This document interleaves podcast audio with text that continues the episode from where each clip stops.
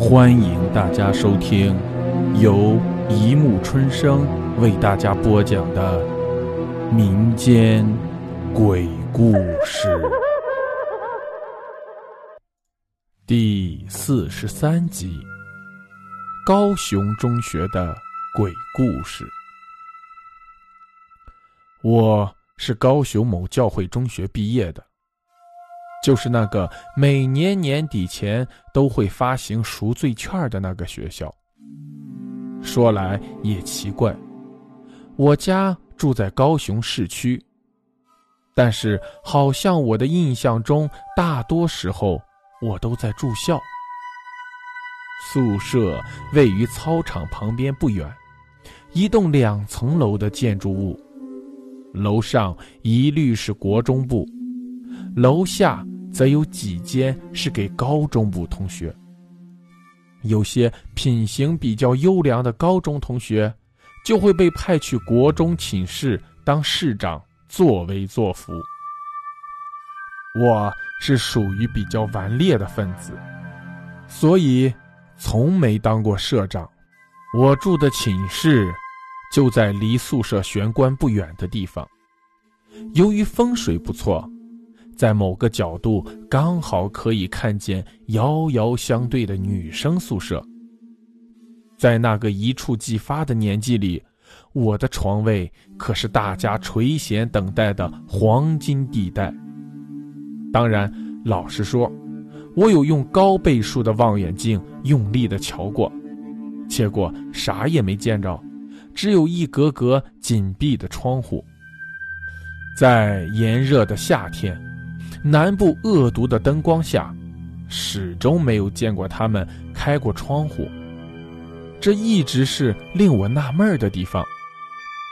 每当晚上十点熄灯就寝后，挂上蚊帐，从朦胧的夜色中，远眺着心目中伊人所在的寝室，趁着星光及月色，总掩不住那由内而外悬疑的遐思。就这样，在大考小考不断，以及大学联考的重重压力下，总是借着这样的片刻，而获得了内心深处心灵的暂时疏解。放榜后，打包起行李，我又搬到了北部的另一家教会学校。还好那里并不发行赎罪券，美女如云，逗得我是心花怒放。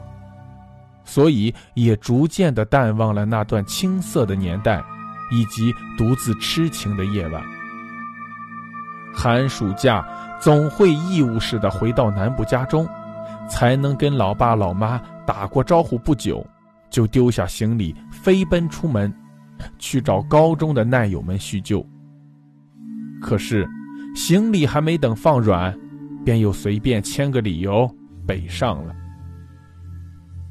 从这样断断续续的跟高中母校接触中，才晓得原来我那个时代黄金般的床位，现在已经变成了人人畏惧的床位。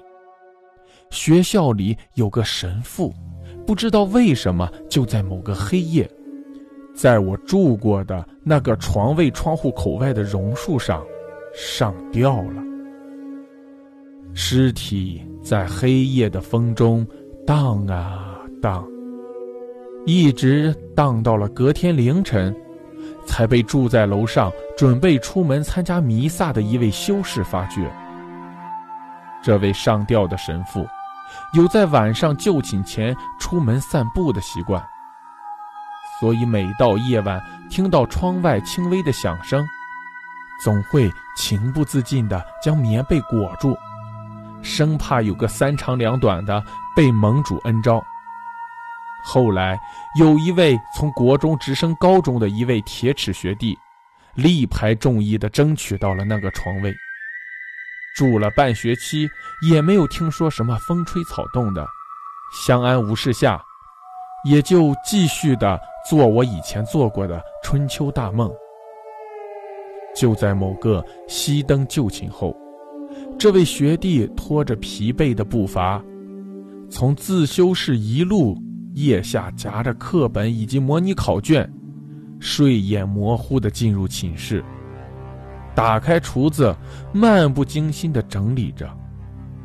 忽然一阵冷风从领口吹入，他心中一种莫名的感觉，令头皮到脚的毛孔都竖了起来。眼角的余光瞥见窗户外面漂浮着一颗圆形物体，慢慢的转过头来，眼神由模糊慢慢的转为清晰，竟然是一个小孩子的头，带着浅浅的微笑，还慢慢的说：“哥哥，你吓着了没有？”